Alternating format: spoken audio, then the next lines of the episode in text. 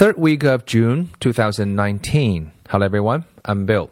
二零一九年的第三周，这周呢，我写了三个关键字啊，叫偏见啊，FCE 和复盘啊，有一点关系，有没有必然的关系？先跟大家分享一个啊，最近收获颇丰的一个词语啊，就是感受颇丰的一个词语吧，就是 prejudice。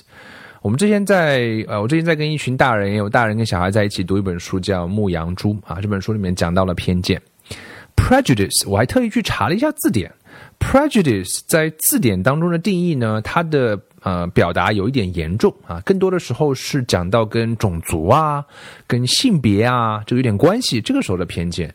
但是偏见，如果换一个角度上来讲，是因为我们对一些东西的了解不足够，角度不够全面，然后呢，我们看它的时候总是偏的啊，不是完完全全的。我们当然可以讲盲人摸象，摸到这个角，我觉得是这样的；摸到那个尾巴，我觉得是那样的。当然，偏见从某种意义上讲没有问题，我觉得，我觉得我们每个人都是有偏见，带着偏见看这个世界，不是挺好吗？呃，你有你的偏见，我有我的偏见，这才是区分了你跟我很重要的部分。所以，我们可以带着偏见去看这个世界。我就是一个有很多偏见的人，我对教育有很多的偏见啊。我相信教育体制里面有很多好的老师，有很多好的学校，可是我没有看到。所以呢，在我看到的里面，是很多的是不好的。我当然就会我的经验。啊，我的经历当然会 shape my brain 啊，我们的经历会影响我们的大脑，让我们对一件事情产生你的理解和见解。啊，有的时候呢相对全面一点，有的时候呢相对偏颇一点，这个就是啊 prejudice 啊，我觉得这是一种感受。但是它一方面没有问题，可一方面呢，我又觉得说有的时候有偏见是一件很可惜的事情啊。因为我们没有有机会去从足够多的角度去了解，仅凭我们自己的经历，我们就给它下了一个定义。在这种时候，我们就错过了很多风景吧，错过了很多可能性吧。就像我们举一个例子来讲，学英文，我们很多的同学，包括我们很多的老师，都可能是有偏见的。当然，我也可能有我的偏见。但是我相信是说，当我们体会到的风景、看过的方式方法足够多的时候，啊，我们的偏见会消除，我们会更变得 tolerant，会更宽容一点。意思是什么呢？就像说学英文，如果今天你听到有人跟你讲说，学英文一定要背单词啊，啊，这是偏见吗？这就是偏见。为什么呢？当然，我觉得没有问题啊，因为可能跟你讲的这个人，他就这么学出来的。还有人跟你讲说学英文就是要啊看美剧啊这样才行啊，那这一定也是有偏颇的地方的。但是我我今天跟你讲说学英文应该呃多看书啊啊这是我的看法啊。那么当然也是可能有偏颇的地方，确实可能背一段时间单词，然后再去看一看书啊，然后再看看美剧，结合一下，是不是会更好呢？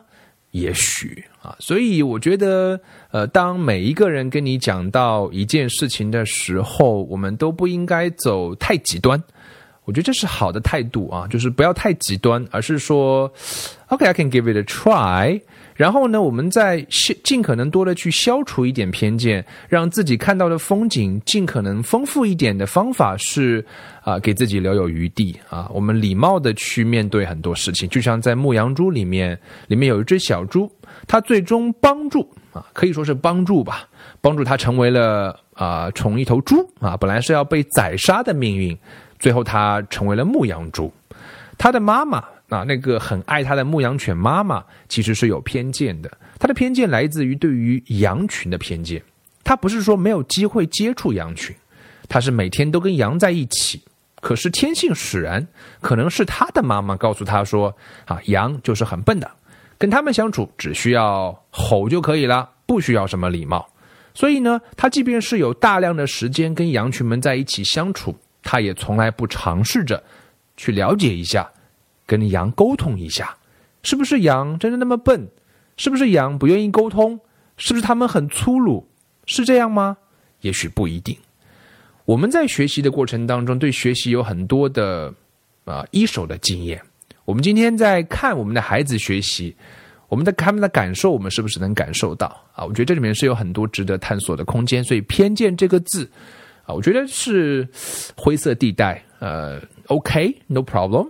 每个人都是有偏见的。可是有的时候，我们也想说，在某些领域，我们尽可能少一些偏见啊，我们尽可能多看到一些不同的可能性。我想这个啊是重要的。所以下面想讲的第二个字呢，就跟啊就消除了我的一个偏见。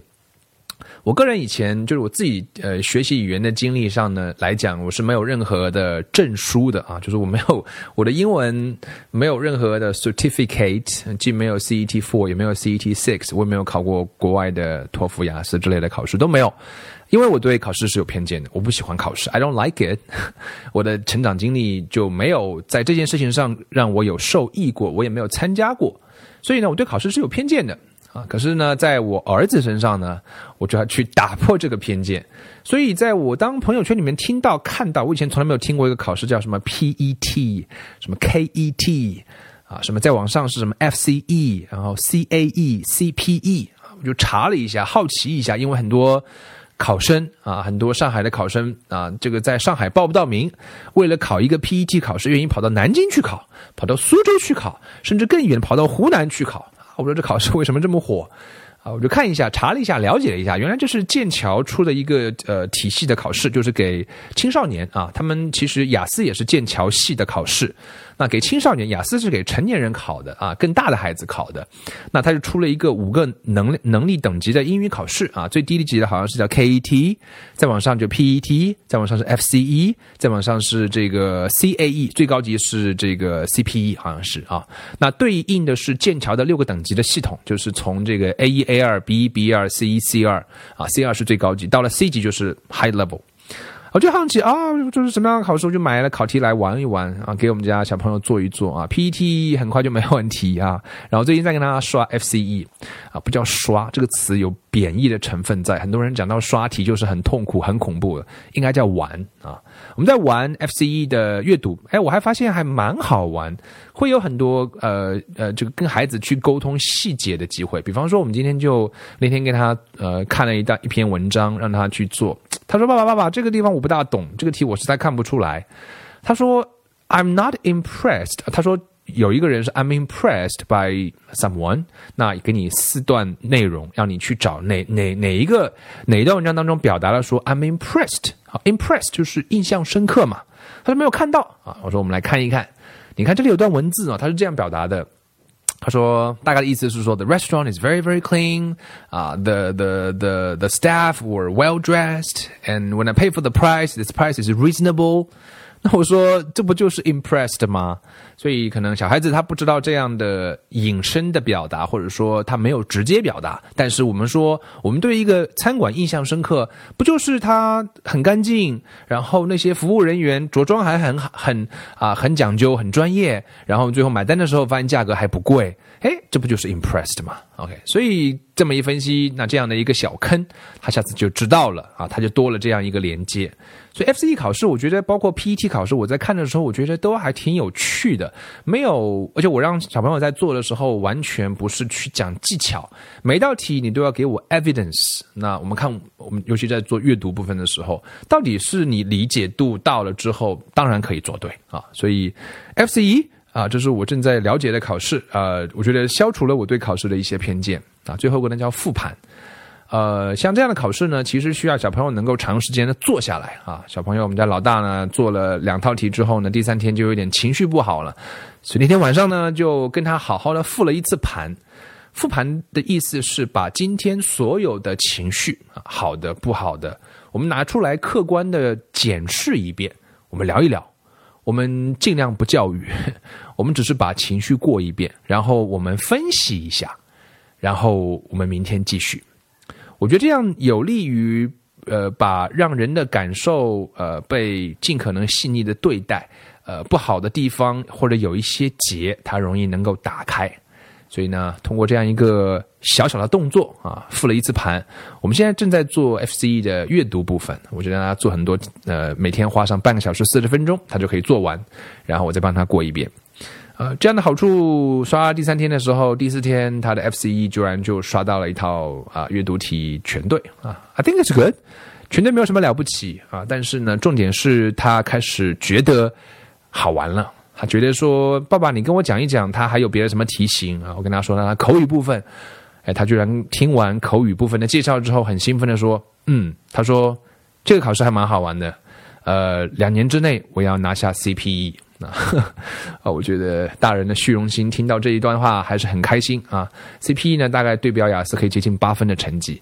啊，我觉得是让他觉得有一些目标感，然后呢，玩一玩啊，玩一玩，不以考试为目的，每天做半个小时到一个小时这样的题目，然后做完之后我们聊一聊，剩下的时间依然去找你爱看的罗纳达尔吧，找你爱看的啊，David Williams，找这些童书在里面去获取更多的营养，然后呢，到战场上，到训练场上，时不时的我们再来玩一玩。